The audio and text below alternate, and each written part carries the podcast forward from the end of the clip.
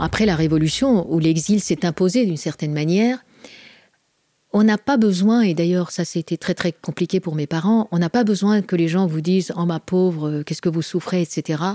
On a besoin de retrouver une dignité en trouvant sa place d'humain. Bonjour à toutes et à tous, je suis Alexandre Mars et vous écoutez Pause, le podcast où l'on prend le temps. Le temps de s'arrêter, le temps d'écouter, le temps d'explorer, le temps de rire. Merci de votre fidélité et d'être de plus en plus nombreux à nous rejoindre chaque semaine. Chaque épisode est l'occasion de marquer un temps d'arrêt pour aller à la rencontre de mes invités. Ces femmes et ces hommes sont des artistes, des chefs d'entreprise, des écrivains, des entrepreneurs, des sportifs ou des activistes. Ils ont accepté le temps d'une pause de nous livrer les dessous et les secrets de leur parcours. Nous allons parler de réussite et d'échec, d'engagement et de mission, d'entrepreneuriat et de défis. Un moment unique et sans concession pour vous inspirer et vous évader. Vous êtes en pause. Soyez les bienvenus. Mon invité d'aujourd'hui est une femme qui domine un monde d'hommes. À 16 ans, elle quitte son pays natal, l'Iran, et vit alors la révolution avant l'heure. L'adolescence, la liberté, mais aussi l'exil et la différence. Mais elle a apprivoisé sa nouvelle vie française avec la même détermination que pour s'affirmer dans un domaine masculin, celui des travaux publics. En 2017, elle est nommée à la direction générale de la première société foncière de bureaux en Europe, Gessina, et devient ainsi l'une des trop rares femmes dirigeantes des 120 plus grandes entreprises françaises. Elle est avec nous aujourd'hui pour se livrer sur son destin et nous inviter à élargir notre regard sur certaines généralisations qui découlent de l'ignorance. Bonjour Meka Brunel. Bonjour. Merci de m'avoir invité. Ravi de t'avoir. Comme je le disais en introduction, tu es l'une des seules 10 femmes dirigeantes des 120 plus grandes entreprises françaises. Est-ce que c'est une fierté ou une désolation? Ça peut pas être une fierté parce que je pense qu'on doit nommer les gens à la tête des entreprises pour leur capacité et leurs compétences et pas, pas parce que on est telle ou telle chose, euh, une femme, un homme, grand, petit, tel parcours, telle couleur de peau, telle différence. On doit être nommé par rapport aux compétences et à, à ce que nous représentons. Est-ce que tu penses qu'à compétences égales, tu serais pour les quotas? Est-ce que tu fais partie des, femmes qui sont contre ces quotas ou tu fais partie des femmes qui, poussent les quotas?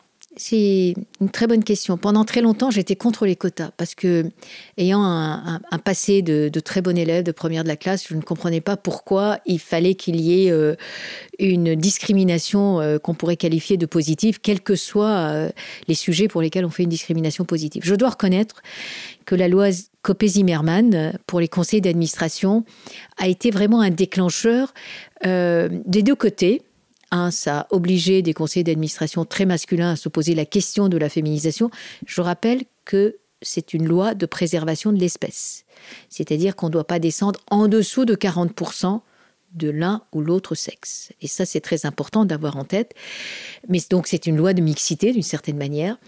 Et puis, pour les femmes aussi, parce qu'on s'interdisait de pouvoir rentrer, sauf des happy few, euh, dans ces conseils d'administration. On considérait que ce n'était pas pour nous. Et puis, quand on rentrait dans ces conseils-là, les premières années, eh bien, nous étions des experts, nous étions très bonnes, nous savions faire telle chose très bien, au lieu de considérer qu'être membre d'un conseil d'administration, c'est une assemblée de pairs et qu'il faudrait qu'on participe à la réflexion générale et pas avoir un domaine d'expertise particulière qu'il faudrait qu'on vende. Et puis, tout au début, euh, je me souviens d'avoir été euh, chassée pour entrer dans un conseil d'administration et le président de la société qui m'a dit Oh, vous savez, si on n'était pas obligé, euh, on n'aurait pas fait appel aux femmes. Donc je ne suis pas allée, mais j'ai trouvé ça très amusant. Est-ce que tu peux donner un nom? Non. D'accord, quand même pas. Donc cette loi Copé-Zimmermann 2011, à l'époque 7% des femmes d'un conseil d'administration, aujourd'hui on arrive à 40%. Est-ce que tu serais D'ailleurs, je dis ce que tu serais, tu le fais déjà à Jessina, donc c'est important qu'on en parle. Est-ce que tu serais pour justement pousser ces quotas pour les mettre dans les comités de direction? J'ai un problème avec ça. Euh, je trouve que le danger de mettre un quota, parce que autant un conseil d'administration, c'est une assemblée de pairs, donc tous les administrateurs sont les mêmes et ont les mêmes fonctions. Un administrateur a un rôle qui est le même, quel que soit l'administrateur, quel que soit son background. Quand on va le faire pour les comités de direction, le danger, c'est qu'on nomme euh, les, euh, aux métiers traditionnellement féminins, allez hop, la communication, la RSE, le juridique, la RH, et qu'on oublie les métiers qualifiés de métiers d'hommes, de métiers sérieux, peut-être un peu la finance, et encore quand ça devient sérieux quand même, hein, soyons sérieux justement, ou euh, l'opérationnel, ou l'investissement, etc. Donc, je n'ai pas d'avis particulier, mais il faudrait quand même faire attention à ne pas faire des quotas pour des quotas. Rappelle-moi euh, combien aujourd'hui, toi, dans comité de direction? 45% de femmes. euh, de femmes. Donc, tu vois, tu n'as pas besoin d'avoir les quotas pour l'avoir déjà fait. Revenons un petit peu dans ton enfance. Dans l'introduction, j'expliquais que tu es né à Téhéran, donc euh, tout le monde le sait, euh, en Iran, où ça se situe. Ton papa était ingénieur et professeur d'université. Ta maman, si j'ai bien compris, était animatrice de télévision pendant un certain temps. Oui, elle l'a fait pendant un certain temps. Elle avait une émission pour femmes, genre Aujourd'hui Madame, ou je sais pas quoi, qu'il y avait dans les années 70. Et moi, je tu l'as déjà vu Tu as trouvé une vidéo de, de ta maman euh Alors non, je n'ai pas trouvé. Je sais pas, ça doit exister quelque Ouais, part. ouais, Mais en tout cas, j'ai participé euh, parce que de temps en temps, il y avait des trucs pour occuper les enfants pendant les vacances et je servais de cobaye euh, pour être sage à la télé. Donc euh, voilà. Il fallait- Ah, il y avait quoi- une seule chaîne d'ailleurs à l'époque. Quoi ressemblait ton enfant, justement? Une bourgeoisie iranienne relativement traditionnelle avec cette vision du monde, c'est que les gens très bien apprenaient le français. J'étais au ce qu'on appelle les lycées français à l'étranger, le lycée français de Téhéran, c'est-à-dire euh, euh, en fait, ce qu'on appelle lycée français, on y va de- depuis la maternelle euh, jusqu'au bac. Et dans ces doubles cultures, on apprend très très vite ce que c'est que la relativité. Et en plus, c'était un, un si bel endroit, piscine, tennis, beaucoup de moyens. Et on apprenait le matin que les Perses étaient des sauvages et les Grecs et les Latins étaient, et les Romains étaient des civilisés. L'après-midi, le contraire. Donc, euh, on apprend très très vite à relativiser et ça développe le sens de l'humour. On parle de culture, là tu rentres en plein dedans. L'islam est la religion depuis 95% des Iraniens, 90% sont, sont chiites. Mais toi, tu n'en faisais pas partie. Euh, Parce que tu es ici d'une famille euh, de religion Baha'i. Et dans l'entretien, d'ailleurs, tu dis on ne naît pas Baha'i, on le devient. Donc, euh, pas mal de questions là-dessus, même si on, aborde assez rarement euh, la religion dans les podcasts. Mais c'est pas forcément une religion connue par le plus grand nombre. Donc, est-ce que tu pourrais euh, déjà nous dire, et aux auditeurs, la religion Baha'i, en quoi elle consiste? Euh, la foi Baha'i est une religion qui a euh, un peu plus de 170 ans. qui est- Récente, donc très qui est- Qui récente. est très récente, qui est née en Perse. Il y a déjà une religion qui était née en Perse, qui est la, la- la- le zoroastrisme, euh, avec, je rappelle quand même que les principes fondamentaux, monothéistes d'ailleurs, avec Ahura Mazda, et les principes fondamentaux de- du zoroastrisme, je voulais juste le rappeler, c'est une bonne pensée, une bonne parole et une bonne action. Donc il y a quand même une tradition dans ce pays. La foi Baha'i a donc à moins de 172 ou 13 ans euh, et euh, c'est une religion qui est née en Perse. Euh, nous reconnaissons l'ensemble des religions monothéistes révélées avant la foi Baha'i, mais nous considérons que à chaque époque, il faudra que les principes et l'application des principes soient adaptés aux problématiques de l'époque. Et nous considérons que nous, nous en tant que Baha'i, nous ne sommes pas un peuple élu, mais un peuple au service de l'humanité. Et il faut qu'on partage cette révélation. Et quand je dis on ne naît pas Baha'i, on devient Baha'i après avoir fait une recherche individuelle et indépendante de la vérité, de la vérité avec un grand V, à partir de l'âge de 15 ans. Et on se déclare on se déclare pas. Donc c'est quelque chose qui s'ajoute, c'est pas quelque chose qui se soustrait, c'est un acte volontaire et indépendant et individuel. Donc pour toi, la foi a une place, a toujours eu une place importante dans ta vie, ou elle est devenue importante au fil des années, ou elle a toujours été là? Elle a toujours été là. Nous avons, euh, j'ai un frère, nous avons, euh, à partir de l'âge de 15 ans, fait la même recherche de vérité. Moi, je me suis déclaré, lui, il s'est pas déclaré. Les principes sont là, la foi est là, les principes de la foi Baha'i, notamment, on parlait des femmes, l'égalité des droits des hommes et des femmes, par exemple, ça fait partie des choses qui m'ont toujours empêché de penser que je ne pouvais pas le faire. Je, ne comprends pas, sauf à être infirme, avoir une infirmité particulière, pourquoi les femmes ne peuvent pas faire des choses. Euh, Tes enfants? Mes enfants, il Ils y a sont déclarés ou pas? Il y en a une qui est déclarée et les deux autres ne sont pas déclarées, mais ont reçu l'éducation. Donc tes parents décident de quitter l'Iran alors que tu avais 16 ans. On était au début des années 70. Ma mère. Ma mère décide euh, d'emmener ses deux enfants euh, en France. Pourquoi Euh, On est avant la Révolution. Soyons, la Révolution arrive à la fin des années avant la 70. Révolution. On est quelques années avant. Euh, le pays était extrêmement prospère. Euh, nous faisions partie, euh, je dois dire, d'une certaine forme de nomenclatura entre tradition et modernisme. D'ailleurs, quand je suis venue en France et que j'ai trouvé les téléphones avec le fil noir, etc., nous étions un téléphone à touche à Téhéran depuis déjà bien longtemps. Donc la technologie était là, etc., les moyens étaient là. Mais maman considérait que c'est, ça n'allait pas durer que c'était factice, que c'était pas profond, et il se passait rien en 72 en Iran. Au contraire, c'est la prospérité, et elle trouvait que ça n'allait pas et qu'il fallait qu'elle sauve ses enfants. C'était sa conviction profonde. Donc, la France, euh, terre, terre d'asile, mais alors là, c'est pas Paris. Non. Tu te retrouves à Besançon. Oui. Ah, pourquoi? Alors, et- Alors, et pourquoi euh, maman dit euh, Besançon? en fait, c'est pas maman, c'est papa cette fois qui dit Ah. Besançon parce que Paris, seul, avec les enfants, on sait jamais ce qui va se passer, etc. Parce que euh, mon père, quand il avait fait ses études ici, on lui avait payé euh, des cours de langue euh, intensifs pour passer son doctorat. Et il y a deux endroits en France où on trouve que l'accent, en tout cas on trouvait que l'accent était bon pour les étrangers pour apprendre. C'était la Franche-Comté, Besançon, parce que c'était l'accent qui était très nain et on parlait un peu comme ça. Et Tours, Tu le fais qui bien. est et la- les Tourangeaux ont un accent très pur, euh, très français, et on trouvait que les étrangers c'était mieux que Marseille pour apprendre le français. Et donc, as fait, vous avez le choix entre Besançon et toi, vous avez fait Besançon. Et ben voilà, donc euh, Est-ce que tu te souviens justement de, de ton arrivée? Tu te souviens à 16 ans, tu arrives, comment ça se passe? C'est quoi ces premières images que tu as de la, la Euh, France? T'étais déjà venu en France au préalable?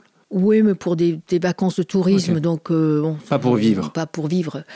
Euh, et en faisant la queue euh, aux Galeries Lafayette ou dans les magasins de luxe, n'est-ce pas, pour acheter des cadeaux et ramener comme n'importe quel touriste, euh, voilà, étranger. Oui, alors, qu'est-ce qui pleuvait, bon sang? Et il faisait froid. Moi, je viens d'un pays sec, d'un pays qui fait très froid l'hiver et très chaud l'été, mais d'un pays sec, hein, une, de haute montagne. Et je me retrouve sous la pluie. Mais alors, vraiment, c'est pas possible. Entre parenthèses, mon mari est bressant et lui, il adore la pluie. Donc, euh, c'est bien mon destin. Et, euh, et, Et que- et et quand- surtout, euh, des gens très froids. C'est les gens de l'Est. Euh, euh, vo- voilà quoi, c'est on est- c'est pas des Américains pour dire oh my god, oh my god, how are you, so nice to see you. Non, c'est pas du tout ça. C'est quand on dit bonjour à quelqu'un, il faut faire attention, etc. Mais c'est profond moins. Ah, Quand, c'est il, quand il fois t'ouvre la qu'on est- porte, euh, il- une fois qu'il y a de l'amitié, la c'est profond, mais mais pour Pour, aller- pour ouvrir la porte, c'est compliqué. pour à la porte, c'était de confier. On est en 72. Je me souviens de la, premi- de, de la première journée de classe en première. Euh, donc, je suis euh, au plus grand lycée de, Besançon. Moi, je venais d'un lycée mixte. Je rentre dans un lycée de filles. Euh, je ne comprenais pas. Moi, j'ai toujours été dans des lycées mixtes. Je comprenais même pas ça. Et là, euh, la, prof principale pose des questions. Alors, est-ce qu'il y a des, des nouvelles dans la classe qui n'étaient pas au lycée l'année d'a- d'avant? Je crois que c'était le lycée Pasteur. Alors, il y a trois mains qui se lèvent dans moi. Moi, j'étais au fond de la classe. Euh, 40 élèves dans la classe. Euh, il y en a une qui venait euh, du lycée d'à côté, qui était une lycée, un lycée privé. La deuxième qui venait d'Algérie. Et moi de Téhéran. Tout le monde se retourne et regarde. Ah, évidemment, la prof principale, qui était prof de français, dit Comment peut-on être persan? Ah, C'était facile. Mais à la récré. Prof tout de le- français, ouais. tout le monde prof de français et, et tout le monde me parle en disant Est-ce que tu comprends quand on te parle? À peine. Donc voilà, Et tu parlais parfait, déjà parfaitement le français? Bah, à peu près convenable. Et je Ouais. parlais beaucoup mieux que maintenant. J'ai mon vocabulaire, c'est beaucoup appauvri depuis. hein. Donc euh, je, je parlais un français tout à fait convenable. Tu as, eu beaucoup de lu Montesquieu, c'est ça, comme la prof de Ouais, français. voilà. Quand tu es parti, cite-moi une chose qui t'a fait de la peine de quitter, de l'Iran. Euh, euh, quitter la famille et surtout ma grand-mère, Ta grand-mère. Et, mais qui, qui comprenait. et qu'est-ce qui t'a fait plaisir de trouver ici? S'il y a une chose qui t'a fait plaisir de trouver ici Alors, sûrement pas la pluie. Euh, Parce que ce qui est important, c'est que tu n'es plus jamais retourné après euh, en Iran. Si, si, je suis retournée. Jusqu'à la euh, Révolution. ma- malheureusement, euh, et mon frère et ma mère sont tombés malades cette année-là et on s'est rapatriés. Donc, j'ai passé mon bac français à Téhéran. Et je suis revenue en, en 74. Euh, mais. euh, Et, non, avec- non, et- et ta maman est venue avec toi Et non, ton non, frère non, ils j'étais étudiante, donc euh, comme une grande, il fallait que je me débrouille. Alors là, ça a été beaucoup plus folklore, parce que j'avais l'habitude, malheureusement, d'avoir cette vie un peu bourgeoise, des gens qui s'occupent de moi, et il a fallu que je m'occupe de moi toute seule. J'ai acheté un appartement pour mes parents. J'ai commencé comme ça dans l'immobilier. J'ai l'air, euh, pour ne pas dire autre chose, euh, cassé les pieds aux pauvres notaires à qui je faisais expliquer ligne à ligne ce qu'il y avait dans le contrat de réservation. et, et voilà, c'était le début euh, ta ma carrière dans, dans- vocation. dans l'immobilier. finalement. A une interview, une phrase que, je- que j'ai beaucoup aimée. Tu disais L'exil, c'est une histoire très complexe. ça ne se traite pas par la compassion. Alors, il y a une crise migratoire terrible qu'on voit et qui n'est pas prête de s'arrêter. Qu'est-ce que ça t'évoque, ça, justement? Je crois que ce qui est quand même, euh, ce qui est très compliqué, ce qui est très compliqué aujourd'hui, et après il faudra distinguer différents types de vagues migratoires parce que tout ne se ressemble pas.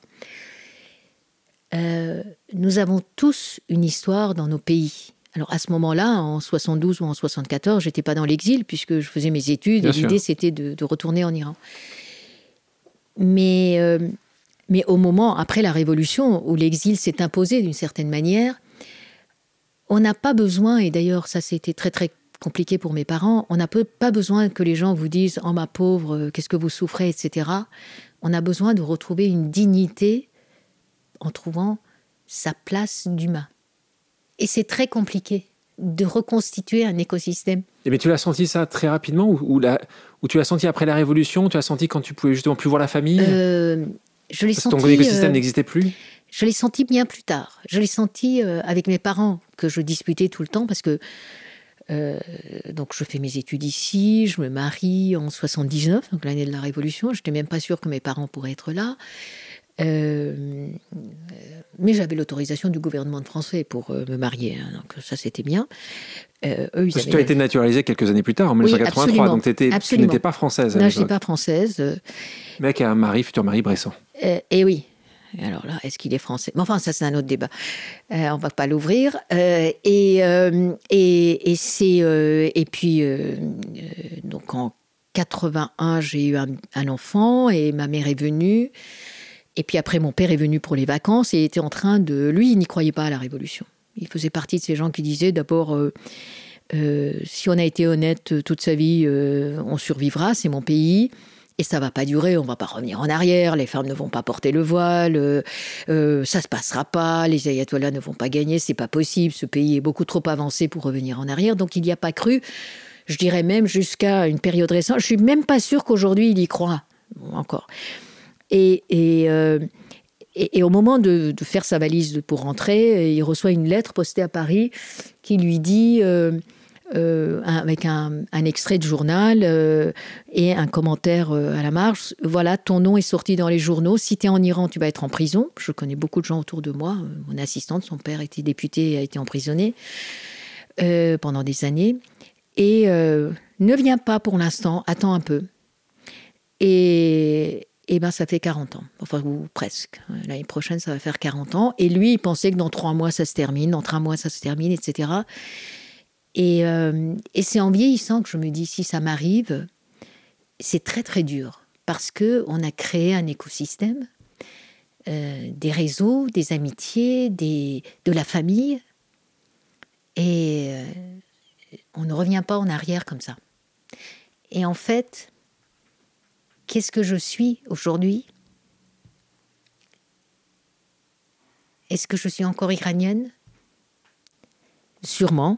Je fais encore des plats iraniens et, mais tu, mais, mais tu... et du torchi, ça c'est pour Sarah, euh, maison. Mais euh, pour, pour, les auditeurs, Sarah est une de mes très proches collaboratrices qui a une vie un peu similaire, qui a dû partir après la révolution euh, iranienne, et qui est partie à Luxembourg. Tu vois, c'était pas Besançon, c'était Luxembourg. C'était pas mieux et plus autant. À, ça, sûr. en France. Et, oui, à part les plats iraniens. Et, et en même temps, euh, est-ce que je suis vraiment 100% française euh, par le fait que je râle tout le temps et voilà donc euh, un jour Jean-Louis Musica qui était adjoint au maire de Paris m'a dit finalement tu es devenue une vraie parisienne tu râles comme les parisiens donc voilà donc on est on n'est ni d'ici ni d'ailleurs et on est de toutes parts. Oui, mais est-ce que tu est-ce que tu penses pas que ça c'est aussi parce que tu as une vision certainement de plus en plus juste de la vie? Est-ce que c'est une nationalité qui nous définit?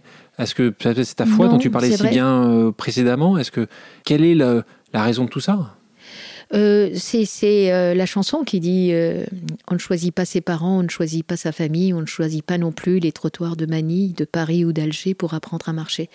C'est c'est un hasard être né quelque part. Donc, et effectivement, c'est les histoires, des trajectoires de vie, parce que j'aime pas parler de carrière, mais de parcours et de trajectoire. Mais c'est ça qui fait la richesse finalement des êtres humains. Et c'est ça qu'il faut aller chercher. C'est ça qui fait qu'on n'est pas des robots et qu'on a des, des fractures, des cicatrices, et que nous sommes des vrais humains, avec nos défauts. Et en effet, parfois, râler, ça peut être un défaut. J'ai toujours considéré qu'être mère de trois enfants, ça me libérait plutôt que ça m'enchaînait et que je pouvais prendre la liberté de décider à tout moment, si j'étais pas en adéquation avec ce qu'on me proposait, de partir. Revenons sur le parcours de personne. On va parler d'études. Tu étais euh, excellente euh, à l'école, lycée, tu prends un chemin. Après, c'est assez intéressant à nouveau. Hein. Un autre chemin quand même, pas forcément le plus évident à ce moment-là, à cette époque-là tu choisis d'étudier à l'école spéciale des travaux publics, le STP, à Paris. Donc, c'est pas uniquement cette discussion avec le notaire. Est-ce qu'il y a une vocation pour ces sujets-là? Est-ce que tu t'es rentré dans le travaux public comme c'était le, le bon endroit? Est-ce qu'il y a une raison? Ou pas vraiment? Alors, euh, tes notes faisaient juste rentrer au STP Oui, alors pour le coup, oui, il y avait, il y avait vraiment euh, quelque chose auquel je croyais. Euh, d'abord, j'étais bonne en maths, en physique, euh, donc voilà. Donc pour moi, pour moi, c'était facile. Et deuxièmement, mon père était ingénieur, mais surtout l'Iran avait besoin de beaucoup, beaucoup de construction et de moyens à cette époque-là. Il y avait des gens qui vivaient dans des bidonvilles à côté de Téhéran, sûrement encore aujourd'hui. Mais pour moi, c'était c'était pas concevable et donc une façon de faire, c'était aussi de pouvoir construire, de pouvoir bâtir, assainir, apporter la santé. Aujourd'hui, j'entends beaucoup de gens euh, justement remettre en cause les vaccinations. Heureusement qu'il y a eu les vaccins. Moi, j'ai connu la période où il n'y avait pas de vaccins et d'antibiotiques en Iran. Les enfants mouraient de coqueluche et où étaient handicapés à vie. Donc ce n'est pas des choses. Comment euh, pouvons-nous aujourd'hui revenir sur ces sujets Exactement. Donc il ne faut pas avoir cette vision un peu euh, idéaliste de ces choses-là. Euh, donc pour moi, c'était, ça a toujours été ça. Je voulais construire. Il se trouve que le Shah d'Iran avait investi, je crois, 2 milliards de francs de l'époque dans Eurodif donc l'ancêtre d'Areva et autres, Framatome, euh, pour, je ne sais pas si c'est Orodif ou Framatome, enfin peu importe, pour justement construire le nucléaire iranien en pensant qu'il fallait aller vers l'autonomie énergétique pour le jour où le pétrole disparaîtrait. Et d'ailleurs, dans les années 70, on pensait que très rapidement le pétrole disparaissait, allait disparaître. Donc on n'était pas rassuré de pouvoir tenir aussi longtemps. Hein. Euh, et, en contrepartie de ça, il y avait des accords pour envoyer les meilleurs étudiants euh, devenir boursiers du gouvernement français et euh, pour apprendre les différents métiers d'ingénieur pour pouvoir être les bâtisseurs de demain. Et en ce sens-là, donc moi j'étais boursière du gouvernement français, j'avais le choix entre les travaux publics de l'État et, et le STP. Les travaux publics de l'État venaient à ce moment-là de déménager à Lyon. Je venais de Besançon. Alors là, moi j'ai choisi Paris, puisque de toute façon, euh, en plus, c'était le même prix. Donc euh, voilà. Euh, et, donc la question ne s'est pas posée. Donc voilà. Donc j'étais contente d'être à Paris et de, faire ces études-là. Parlons de mentorat, sujet qui est très important pour moi, je pense que c'est un sujet majeur pour un paquet de gens qui, justement, n'ont pas forcément les bons codes ou, qui, à un moment dans leur vie, ont besoin de quelqu'un qui va les tirer un petit peu vers le haut. Moi, j'ai rencontré et j'ai eu la chance d'avoir un proviseur au lycée qui s'appelait Pierre Attal, qui malheureusement n'est plus, n'est plus, n'est plus de ce monde, qui était une personne exceptionnelle qui m'a beaucoup aidé au moment où c'était compliqué, euh, quand j'étais pas forcément, comme toi, le meilleur élève de mon lycée. Euh, mais il a cru en moi. Toi, est-ce qu'il y a quelqu'un qui a compté euh, vraiment, qui t'a pris sur, son aile et qui t'a certainement permis d'aller plus vite? Est-ce que tu crois au mentorat? Ah oui, énormément. Euh, alors, euh, sur le plan de la vie, euh, et en général, et encore aujourd'hui, c'est ma grand-mère. Quelqu'un m'a dit un jour, mais finalement, c'est ta colonne vertébrale. Et je pense que c'est pareil pour mon frère. Comment ça s'appelait? Je l'appelais Moda June. Et d'ailleurs, j'ai souhaité que mes petits-enfants m'appellent pareil. Sauf qu'ils ont fait une espèce de raccourci, en tout cas le premier, donc ils m'appellent Modjun. Donc voilà. C'est un peu compliqué. Bah, June, ça veut dire euh, chéri, quoi. Donc voilà. Donc c'est très bien d'être chéri de quelqu'un, et surtout des petits enfants, c'est parfait, parce que là, on est dans le dans le populisme le plus total vis-à-vis d'eux. et puis dans la vie professionnelle, beaucoup, a commencé par Jean-François Roverato. Euh, au bout d'un peu de temps euh, en faisant du bureau d'études, euh, me rendant compte que c'était pas du tout ma vocation et que je comprenais pas que c'était pas la théorie qui m'intéressait, mais c'est la pratique. J'ai demandé à faire du chantier. Il m'a reçu. Donc là, il était chez Fougerolles c'était chez Fougerolles. il, était, il venait de prendre la direction générale de Fougerolles Construction à une époque où Fougerolles licenciait. Euh, et comme il y avait l'autorisation administrative pour licencier, euh, à partir de 50 personnes, et ben, toutes les semaines, il y avait une liste de 49 personnes qu'on affichait à la cantine. Et à partir du moment où cette liste s'affichait, les gens y parlaient plus. Et, je vous parle dans les années 80 où il n'y avait pas autant de chômage qu'aujourd'hui. C'était une honte d'être au chômage. Donc la liste était affichée. Donc les gens ne parlaient plus en, en espérant ne pas attraper la maladie. Et puis l'autre partie de la semaine, on essayait de deviner qui allait être sur la liste. Vous êtes très efficace dans ce cas-là, ce que vous faisiez. Quand ah, excellent. Ça durait combien de temps? Euh, cet aspect-là, je sais pas, euh, quelques mois, 5-6 mois. Et puis moi, j'avais demandé à faire du chantier. Donc euh, Jean-François Roverato m'appelle un vendredi soir et me dit Bon, puisque vous insistez, je vous reçois lundi matin, je sais pas quoi, quelque chose comme 6 heures du matin, en pensant que ça allait me décourager. Et il me dit Mais vous êtes sur une liste ou pas? Et je lui dis Je sais pas. Il me dit Si vous savez pas, c'est que vous n'y êtes pas. Et j'oublierai jamais cette phrase. Et il me donne rendez-vous le matin euh, à l'époque, pour aller à Vélizy, ils sont toujours à Vélizy d'ailleurs, euh, il fallait... Euh, il fallait louer un taxi à 6 heures du matin, il n'y avait pas de transport, il n'y a toujours pas. et j'ai payé 100 francs aller-retour au, taxi pour qu'il revienne. Donc je suis arrivée avant lui parce que comme il avait été souffrant, il ne s'est pas réveillé tôt, il est arrivé en retard. Donc j'ai peut-être marqué un point. Mais il m'a dit la chose suivante, il m'a dit, vous prenez un risque, nous aussi, un risque beaucoup plus grand à vous envoyer sur le chantier, mais on va essayer, on va le faire. Et il m'a imposé puisque quand un architecte des bâtiments de France un jour lui a écrit en disant non mais attendez ce chantier est si peu intéressant que vous nous envoyez une femme de femme franco-iranienne de 25 ans 27 ans, 27 ans. Euh, il a dit ben Madame Brunel pardon à l'époque on disait comme ça représente Fougerolles si c'est pas elle c'est personne et eh ben ça c'est du mentorat et et vraiment et il m'a consacré du temps. Il m'a dit si vous avez une question, venez me voir. Tôt le matin, je vous fais du café. C'est un Italien, donc il fait du très bon café, ristretto, donc après on est bien énervé. Et il m'a dit des tas de choses que j'ai pas compris à ce moment-là, mais qui me sont restées en mémoire. Et il me consacrait une heure, une heure et demie avant que les gens arrivent, vers 9 heures du matin. Euh, ça, c'est du véritable mentorat, tout en étant extrêmement dur. Comment tu as vécu à 27 ans dans un milieu d'hommes où tu devais diriger justement ces hommes-là? Alors, euh, premièrement, après avoir demandé à faire du chantier, tout de suite derrière, une fois qu'on me l'a accordé, euh, surtout que euh, l'autre personne qui m'a accueilli sur les chantiers, Monsieur Pifot, avec de très beaux yeux bleus, m'a dit Vous savez, madame, vous avez souhaité de faire du chantier. dans la vie, il faut savoir assumer l'actif et le passif, surtout le passif. Donc, il m'a bien mis la pression. Et là, je me suis dit Cloups, qu'est-ce que tu as fait là? Vraiment, il faut que tu réfléchisses. Et en fait, euh, et en fait, sur le terrain, je me suis rendu compte que j'avais beau savoir la théorie, j'y arrivais pas. Donc, j'ai invité à déjeuner le chef de chantier, surtout la première fois où j'étais en charge directement toute seule d'un chantier. J'ai appelé, j'ai invité à déjeuner le chef de chantier qui était italien, qui avait une fille de mon âge à l'époque, et je lui dis, chef, entre vous et moi, c'est vous qui savez, moi je dois apprendre.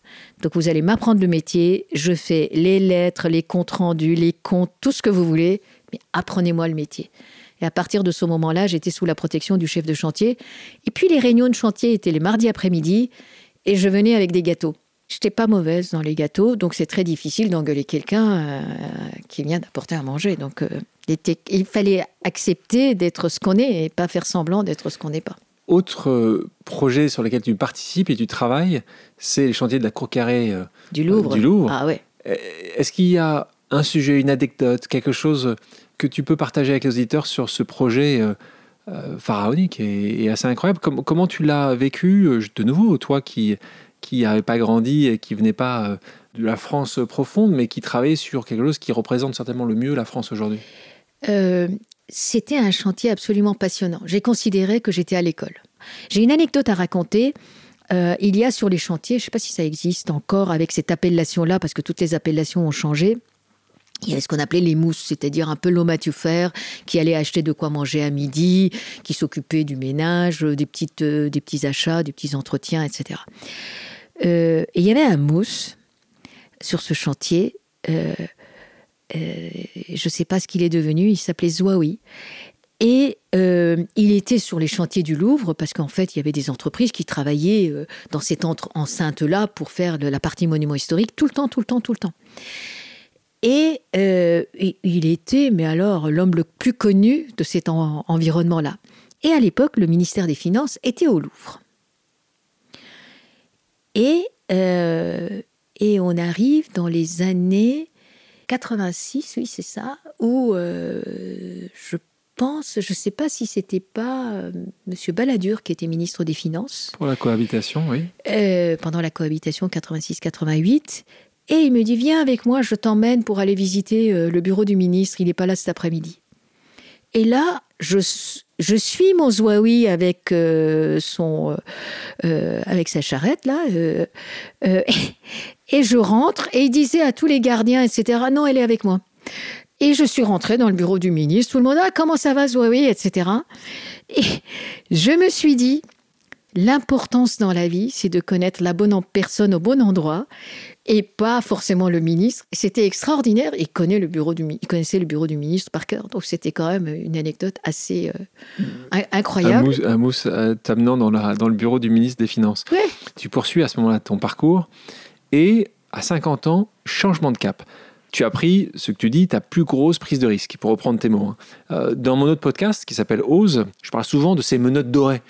Avoir peur de quitter quelque chose, euh, un job confortable, un bon salaire, parce que justement, on ne sait pas ce qu'on va pouvoir euh, avoir de l'autre côté. Ces menottes dorées, donc tu t'en es détaché en quittant Gessina, parce qu'après tu es allé chez Gessina après Faugerolles, avant la crise de 2008. Pour te lancer dans cette nouvelle aventure, c'était créer la foncière Eurosic. Des noms très, très. Euh, en marketing, vous étiez très fort, hein, Eurosic. Question est-ce que c'était une décision très difficile à prendre? Pour toi, c'était 30, 50 ou 60 ans, c'était le moment de la prendre, cette décision. Comment tu l'as, prise? Je suppose que tu la regrettes pas. Ah, jamais. De toute façon, dans la vie, il faut jamais avoir de regrets, mais des remords peut-être. Parce que les regrets, c'est j'aurais dû, j'aurais pu, j'aurais su, ça ne fait que, on ne fait que tourner en boucle et se sentir euh, mal. Non, on ne regarde pas dans le rétroviseur, on ne peut pas revenir en arrière. Donc 50 euh, ans, tu as voilà. une start-up. Bah, c'était, euh, oui, le mot n'existait pas. en fait, je pense que s'il n'y avait pas eu la révolution, j'aurais été une entrepreneur. Et je l'aurais fait déjà depuis longtemps. Et puis, dans la vie, il y a des, moments la fortune tourne pour tel ou tel et il faut assumer. On avait trois enfants, il fallait assumer, etc. Mais j'ai toujours considéré qu'être mère de trois enfants, ça me libérait plutôt que ça m'enchaînait et que je pouvais prendre la liberté de de décider à tout moment, si j'étais pas en adéquation avec ce qu'on me proposait, de partir. Et l'année de mes 49 ans, j'étais vraiment très très mal parce que j'avais l'impression de n'avoir jamais rien fait. Et j'arrêtais pas de me dire, t'as rien fait de ta vie, tu sers à rien, ça marche pas. Qu'est-ce que c'est que tout ça? Et j'étais vraiment très très mal. Et comme j'étais pas en adéquation avec ce que l'entreprise et ses dirigeants proposaient, et qu'on a vu après que ça posait d'autres problèmes, j'ai dit à mon mari un jour, euh, en rentrant du bureau, bon, bah, on va manger, euh, euh, si je vais quitter Jessina, et à partir de maintenant, on va quand même manger varié, on va manger soit des pâtes, soit des pommes de terre à l'eau mais quand même euh, de façon variée. On n'aura pas les moyens d'acheter du riz, c'est trop cher. Euh, et comme toujours, parce que tout à l'heure tu me demandais qui était mon, mon mentor, mon mari en a été un, mais un, un, ami, un camarade, quelqu'un sur qui euh, je peux m'appuyer, mais toute la vie, vraiment. Et, et ça, c'est important d'avoir, et c'est une chance, ce n'est absolument pas écrit d'avance. Et la, chance, ça se travaille, mais quand même. Ça, je, je, voudrais le saluer pour ça. Et il m'a dit, ok, vas-y, de toute façon, euh, moi j'aime bien faire des dessins il me faut un crayon et du papier, euh, c'est pas un problème. Donc, euh, on, va, on va réduire la voilure, etc. Et en fait, un jour, j'étais dans la rue et je reçois un coup de fil d'un chasseur de tête que je n'ai jamais revu et que je ne connaissais pas et que je ne savais pas qu'il existait. Je, je vais finir par croire que c'est romanesque, euh, qui me dit voilà, euh, je voudrais vous voir parce qu'il y a une entreprise qui s'appelle Eurosic qui fait du crédit bail, mais qui est toute petite. Il voudrait devenir euh, une société immobilière. On cherche le directeur général. Il n'y a personne dedans. Ça part de zéro, etc. Certes, il y a l'actionnariat d'une grande banque, mais est-ce que ça vous intéresse de regarder ça? Rossic, jamais entendu. Euh, le chasseur de tête, jamais entendu. La banque en question, je connais ça partait mal quand même. Hein. Ça partait mal. Je me dis, mais ça, ça mange pas de pain. Je vais aller le voir. Je vais aller le voir d'un bureau. On avait l'impression que c'était un bureau de décor qui s'était créé. Et puis voilà, de fil en aiguille, je me dis, bah, de toute façon, j'avais décidé de quitter. Ça, ça coûte pas grand chose d'essayer. Donc, euh, c'est pas très grave. Ça fait de l'expérience complémentaire et euh, on va mettre de l'énergie et on va apprendre. J'avais pas compté. Je suis partie en 2006 j'avais pas compté sur la crise de 2008. Mais enfin, Euh, je pense que ma vie est jonchée de crises, comme toutes les vies d'ailleurs, pas, pas, que la mienne. Donc il faut faire avec euh, et s'adapter et, et, développer de l'agilité et de la résilience. 10 ans, 11 ans en dehors du groupe Jessina et en 2017, qu'est-ce qui se passe? Il se passe qu'on te rappelle chez Sina et t'es nommée donc directrice générale. Oui, c'est un peu plus compliqué que ça. C'est qu'entre-temps, à partir de 2012, cette société que je monitorais, qui a eu quand même quelques difficultés, euh, on a racheté la dette euh, des deux personnes espagnoles euh, dans, dans, à la Caisse de dépôt du Québec. Euh, avec Blackstone d'ailleurs, euh, qui euh, était actionnaire de l'entreprise. Donc on a racheté la dette, on est devenu actionnaire de façon très rocambolesque. Il y a de quoi écrire un roman là-dessus. Euh, parce que c'était pas si évident que ça. Et d'ailleurs, on a gagné au Luxembourg. Et, euh, donc, euh, et donc, devenant actionnaire, on est rentré au conseil d'administration. En fait, c'est une très bonne entreprise. Le problème, c'est que cette entreprise vivait un peu. D'abord, on a changé la stratégie à partir du moment où on est devenu actionnaire. On a dit qu'on n'est pas simplement une entreprise qui paie des dividendes pour rembourser la charge de la dette euh, de ses actionnaires, mais qui va être rendement global, qui va revisiter sa stratégie, etc. Euh, et, et, les dirigeants qui avaient à l'époque euh, euh, n'avaient pas toute la l'énergie et la l'envie de faire parce que parce que c'est très difficile de bouger des métiers comme les nôtres qui sont des métiers où malheureusement on pense qu'on est dans des stratégies de rente. Or, les rentes ne durent pas et il faut, et il faut sans cesse mettre l'ouvrage sur le métier. et innover.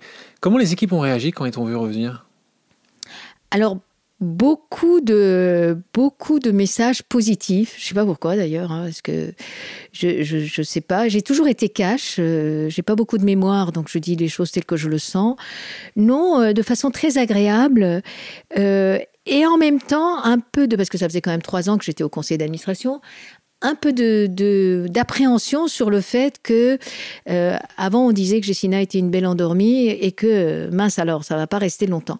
Je ne dis pas que les gens ne travaillaient pas, mais euh, attention au danger de se sentir inattaquable et arriver, c'est toujours un danger. En parlant de Jessina, une entreprise que je, que je, connais un petit peu, euh, c'est une entreprise qui s'engage avec toi à la tête. vous faites différentes actions. Une que j'aime bien, c'est quand vous offrez vos bâches, parce que pour certaines personnes, euh, peut-être qu'ils le voient ou ils ne savent pas que c'est Gessina derrière, mais quand vous rénovez euh, un immeuble, ben, il y a très souvent maintenant des bâches et ça vous arrive d'offrir ces bâches publicitaires à, des, associations. à, des, associations. Pendant le premier confinement, euh, Gessina a aussi ouvert ses résidences étudiantes inoccupées euh, pour accueillir des femmes victimes de violences conjugales et, et, aussi à des personnels soignants. Donc deux questions. tout d'abord, sur ce sujet des violences on a eu la chance récemment de passer du temps avec euh, Rada Atem, qui est la fondatrice de la Mission des femmes, à propos des, violences faites aux femmes. Je sais que c'est un sujet sur lequel tu aimerais davantage t'engager, tu t'engages. Comment tu le vois ce sujet aujourd'hui? C'est un sujet qui est extrêmement douloureux pour nous tous, qu'on soit victime de violences ou pas. C'est un sujet douloureux. On est au 21e siècle, la moitié de l'humanité, et que les femmes se fassent tabasser, y compris devant leurs enfants. Ça ne doit pas exister. Ce n'est pas. Euh, on peut ne pas être d'accord, on peut le dire avec force, parfois avec peut-être même une violence verbale, encore que. Euh, je dis souvent qu'il ne faut pas qu'on oublie les cinq euh, mots magiques. Hein, bonjour, au revoir, merci, pardon, s'il vous plaît. mais on peut de temps en temps être en colère. Ça, on, on a le droit. on est des humains et personne n'est parfait. Mais en revanche, lever la main sur des femmes qui en plus souvent sont dans des situations de faiblesse, qui ont des enfants en bas âge qui, sont, qui voient ça. Ce qu'on a fait pendant le confinement, c'est tout simple, c'est que les universités ont fermé. Et nos immeubles et donc nos, nos, résidences étudiantes se sont vidées mhm. par définition. À quoi ça sert d'avoir des chambres équipées où je vais mettre des gardiens pour les surveiller, euh, pour qu'on ne parte pas avec euh, le lit et, et, le, et les draps, alors qu'il y a des gens, du fait de, qui se font déjà taper dessus quand il n'y a pas de confinement, et qui se font encore plus taper dessus quand il y a du confinement. Mais, mais ça, c'est une solution provisoire. Ça, cette solution provisoire était facile, facile à mettre en œuvre? Très facile. Les gens ont vraiment, à l'intérieur, ont, adhéré. Euh, j'ai la chance euh, de discuter avec la Fondation des femmes depuis déjà un certain temps. On a mis du temps à mettre en place le process pour que ça fonctionne pour tout le monde parce qu'il fallait quand même contractualiser tout ça. Mais on l'a fait mais très facile dans l'adhésion des collaborateurs. Les collaborateurs de Gessina ont adhéré immédiatement à cette idée. Mais de la même manière qu'on a mis des résidences étudiantes à la disposition du personnel soignant. Là encore, on avait des chambres équipées. Au lieu de faire 30 km aller-retour, qui n'ont qu'à être à côté de leurs hôpitaux parisiens qui sont surchargés et à pouvoir travailler. Et vous avez vu qu'on a passé euh, dans, le journal euh, un, accord avec la PHP euh, pour leur accorder un certain quota de logements pré-négocié pour mettre à la disposition des jeunes diplômés soignants qui pourront se loger à côté des hôpitaux plutôt que qu'être à des kilomètres et donner cette facilité-là. C'est un accord commercial, mais c'est un accord qui est gagnant-gagnant. Mais quand je t'entends, quand j'entends la passion que tu as euh, pour parler de ces sujets-là, ça veut dire que Jessina, c'est la prochaine entreprise à mission? C'est là où tu vas? C'est Bicorp? C'est comme ça que tu veux que Jessina se développe dans le futur? Oh, on y travaille, on devrait tous aller vers ça. Donc qu'on soit des exemples, euh, c'est très bien, mais il faudrait qu'on soit tous dans cette idée-là. Euh, on travaille sur le B Corp. Entreprise à mission est un peu plus compliqué, tout simplement parce que notre métier, nous avons une obligation de distribution par la loi. Et donc, ayant cette obligation de distribution par la loi, c'est-à-dire qu'en fait, on est en transparence fiscale, c'est-à-dire c'est les actionnaires qui payent l'impôt, nous ne pouvons pas, dans l'état actuel de la loi, passer entreprise à mission. Mais, B Corp peu, euh, et on y travaille, on est en train de, de, tester déjà dans un premier temps et de travailler là-dessus. Euh, Pour les auditeurs, hein, Bicorp est, un label assez difficile euh, à atteindre, qui est un vrai audit, donc c'est pas uniquement une déclaration d'intention, c'est qu'il faut vraiment le faire. Et donc je, voilà, je conseille nos auditeurs qui sont à la direction de leur entreprise ou qui sont employés de pousser leur réseau, les gens qui sont autour d'eux, à, tenter de devenir parce que c'est vrai que ça va être en tant que consommateur, employé, là où on doit aller demain. En tout cas, on veut travailler pour ces entreprises-là, on veut acheter des produits de ces entreprises-là. Des entreprises qui comprennent que le bénéfice, le profit n'est pas absolu s'il n'y a pas un impact positif et s'il n'y a pas une vraie solidarité, euh, on va dire, sociale auprès des, différents éléments et constituants Absolument. Et ce que j'aime bien avec la démarche Bicorp, c'est que c'est un, une démarche holistique qui intègre tous les éléments. Le, le S et le G y compris là, y compris le fait que pour faire tout ça, il faut être rentable, il faut gagner de l'argent. Et donner la, bonne direction à faire et ne pas être simplement dans des incantations ou des choses qui sont en silo les uns à côté des autres. Mais il y a quelques temps, à l'occasion des 15 ans d'une organisation que Epic euh, soutient, elle s'appelle l'Institut Télémac, j'ai passé du temps avec une jeune femme brillante. Elle a obtenu son bac avec mention très bien au lycée public de Gennevilliers. Elle est aujourd'hui étudiante dans une grande prépa parisienne. Et pendant nos discussions, je lui posais la question euh, quelle est l'entreprise, quelle industrie dans laquelle tu veux travailler? Elle m'a répondu le luxe. Donc euh, je commençais à citer des, noms de grands groupes français, puisqu'on a beaucoup de beaux grands groupes français dans le luxe. Et là, elle me répond Alexandre, ce n'est pas pour moi. Euh, donc là, on est dans le déterminisme social absolu, dans le plafond de verre. Donc toi, quel conseil, toi qui es l'exemple type, et d'ailleurs je vais te laisser le dire, mais je te connais, donc tu coches toutes les cases, toutes, il y en a peut-être qui n'existent pas, mais je pense que tu casses beaucoup de cases de, de la minorité, euh, ou de la diversité, ou, justement de, de, ce sujet qui pourrait être, c'est pas pour moi. Donc est-ce que tu peux nous donner un conseil, deux conseils pour ces femmes qui sont aussi exceptionnelles, qui, qui ont toutes les qualités et qui disent, ce n'est pas pour moi? Je pense que euh, il y a les femmes bien sûr, mais il y a aussi euh, des hommes aussi qui se mettent euh, pour différentes raisons, que ça soit l'origine, que ça soit le handicap, que ça soit tout un tas de raisons. On se met on se met des barrières. En vérité, les barrières mentales qu'on se met et probablement éducatives sont les pires. Moi, j'ai grandi dans une religion où les femmes et les hommes sont à égalité de droit.